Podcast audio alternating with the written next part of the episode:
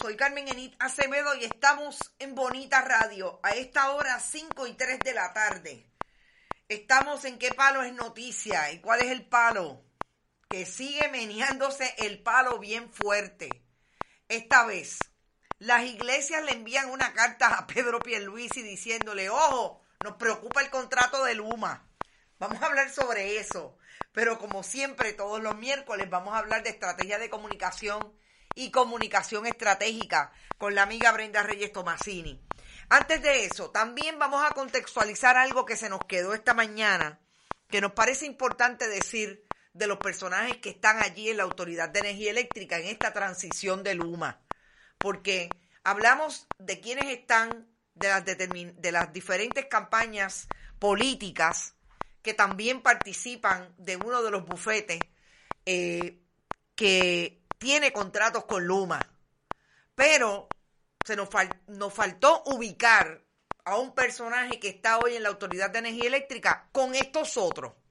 Así que vamos a hablar de eso e igualmente está eh, en este momento Elismarí Santiago, la, la esposa de Félix Verdejo Sánchez, ante un gran jurado. Interesante, después de un mes de haber hablado por primera vez con las autoridades, en relación al asesinato eh, de Keishla, está Elismarí Santiago allí en el gran jurado. Compareció con un abogado. No sabemos todavía si es una nueva acusación, si hay una acusación enmendada, si estamos hablando de extremos de ese caso que podrían variar de alguna manera la acusación, pero allí está. Antes, como siempre, vamos a decir las palabras mágicas, compartan, compartan, compartan. Estamos en Bonita Radio y en Bonita Radio a través de nuestras plataformas usted puede apoyar a nuestro proyecto. Bonitasradio.net, PayPal, tarjetas de crédito, Fundación Periodismo 21 en su ATH móvil. No olviden que estamos también recibiendo cheques o giros postales a través de este correo, eh, de esta dirección de correo PMB 284, PO Box 1940 San Juan, Puerto Rico 00919-4000, que estamos en todas las redes sociales, plataformas, bonita, guion bajo radio, iBox, iTunes y Spotify, estamos tipo podcast. E igualmente, pueden siempre contar con el apoyo para este proyecto de Buena, eh, Vega Alta Coop, la cooperativa Abraham Rosa y Buen Vecino Café. Ivonne de Los Ángeles está por ahí, la diáspora como siempre presente. Eh, yo voy a presentar a la amiga Brenda Reyes Tomasini, que yo sé que está loca por decir de todo de lo que ha pasado en las últimas 48 horas. Sobre todo desde el fin de semana en que Luma, o por lo menos la Autoridad de Energía Eléctrica, está dando eh, algunos tumbos relacionados a la comunicación desde allí a lo que está pasando a una semana de que se convierta en la privatizadora de la Autoridad de Energía Eléctrica. Brenda, un adelanto para compartir contigo lo que es los extremos que tengo de eso y de otros casos.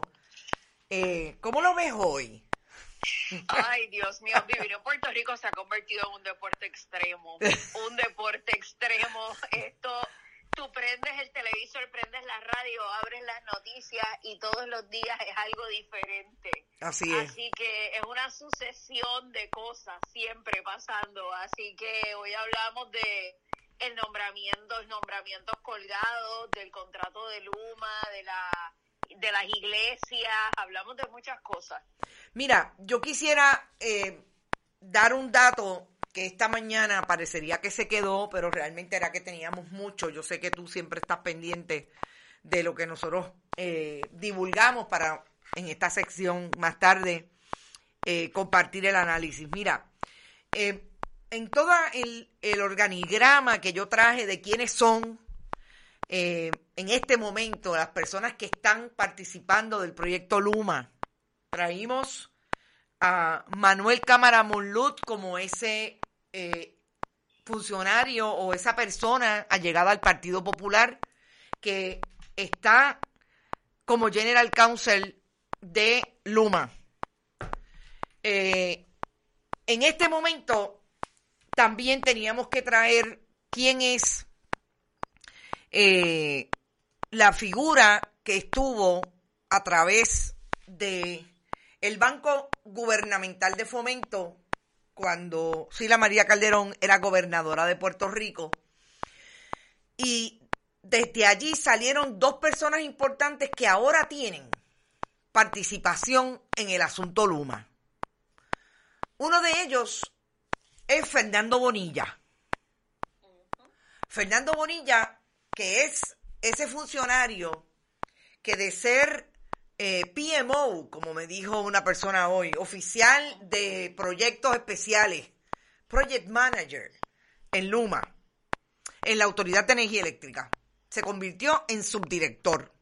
Siempre está ubicado.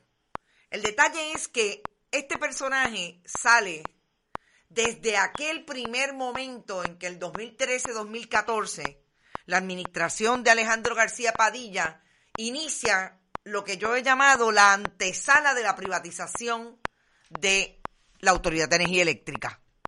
Y estamos hablando de un Fernando Bonilla que hoy está de subdirector diciendo las cosas que dice como persona eh, portavoz de la Autoridad de Energía Eléctrica en este periodo de transición.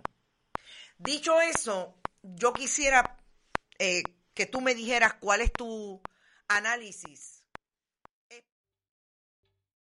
¿Te está gustando este episodio? Hazte fan desde el botón apoyar del podcast de Nivos.